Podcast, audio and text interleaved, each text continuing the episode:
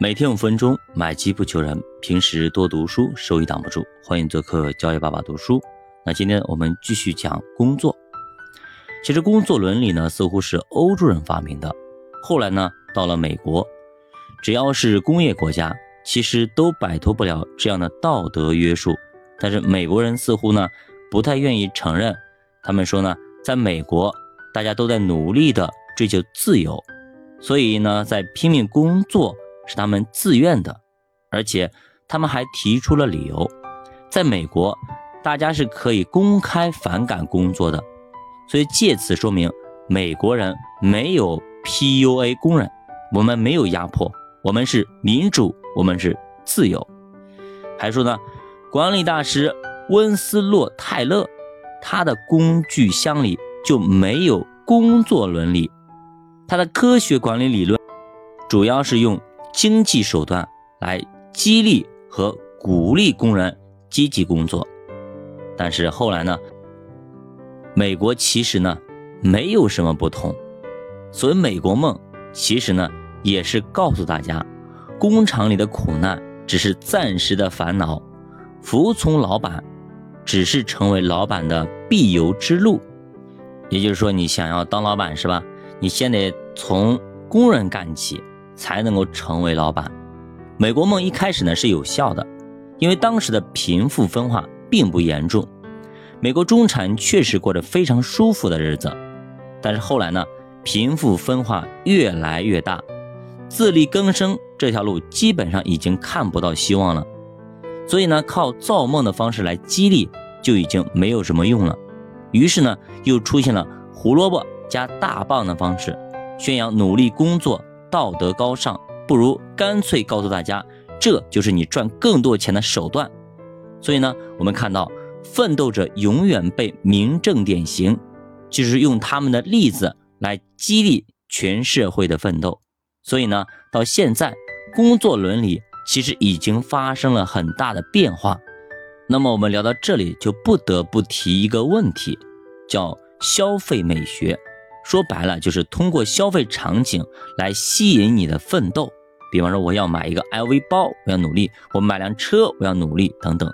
我们从一个生产者社会过渡到消费者社会，主要就是人们的身份正在发生着转变。当东西不是很充足的时候，大家生产者的身份更加重要。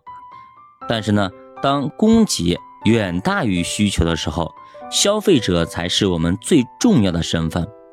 数据显示呢，一九七零年到一九九四年，欧盟工业人口从百分之三十直接降到了百分之二十，美国呢从百分之二十八直接降到了百分之十六。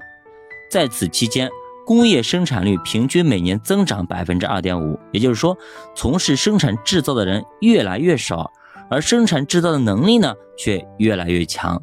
那么，一九九四年到现在。这又过去了三十年，对吧？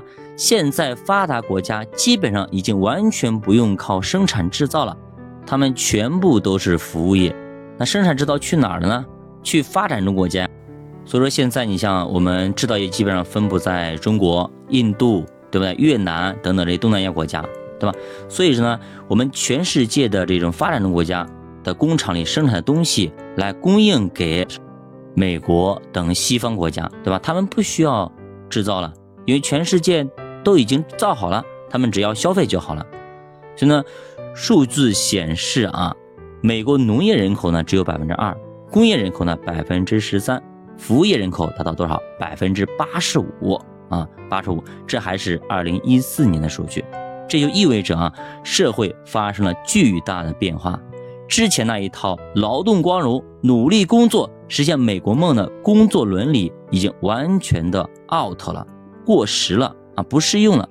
因为在工业当中，大家强调的是纪律，而在消费中恰恰相反，应该强调什么？个性，强调什么？不循规蹈矩，强调百花齐放，这样才能激发社会的需求啊。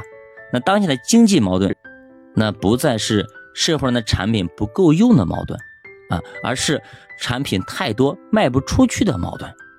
另外呢，消费也是需要花费大量的时间的。如果大家都去努力工作了，那谁花钱呢？没时间了花钱啊！你挣那么多钱怎么弄呢？你花不出去啊！所以说也对消费社会大大的不利。而且消费是冲动的，是非理性的，甚至为了刺激大家消费，还使用了很多的金融产品，就是把消费者的欲望给挑逗出来。有些东西不能等，要及时满足。如果你想要，但是没买，后面可能就没有了。过了这村就没有这店了。所以呢，寅吃卯粮的消费金融就是让大家冲动一把的这个点。所以呢，就有了什么？你做美容是吧？八万块钱啊，对不对？做个面、拉个皮儿等等的，对吧？需要八万或者十万，你没有那么多钱是吧？没问题，做消费金融，哎，我给你贷款。免息的等等弄得很好，对吧？你买这东西没有买车没有分期，买房没有分期，对吧？等等等等。所以呢，这个时候美国就加杠杆，加多少？本来呢开始加一倍、两倍，那十倍、二十倍、一百倍，杠杆都给它加上去了。所以加加加加加加，越来越越加越高啊！到了两千年的时候，这些互联网泡沫的时候，嘣一下子啊，地产也崩了啊，一切一切的都崩了。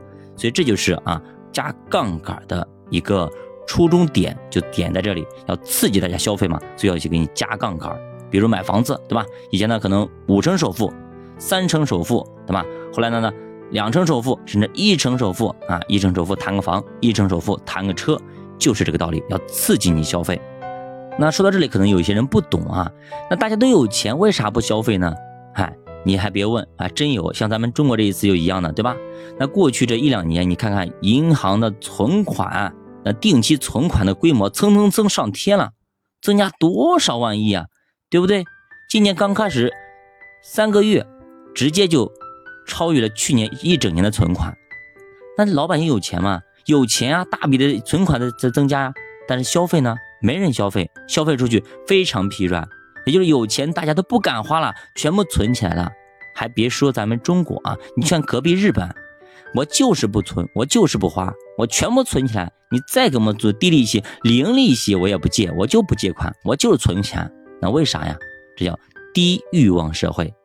大家可以去读一下那个有一本书叫《低欲望社会》，介绍的就是日本人为啥他就是存款。你即使银行我存银行不给利息，还要收我管理费，我还存，我就不消费，我就不创业。那为啥呢？你可以去探寻一下。一个社会到这样的一个状态之中，那么这样的一个选择其实是合理的。好的，九八读书陪你一起慢慢变富，我们下节再见。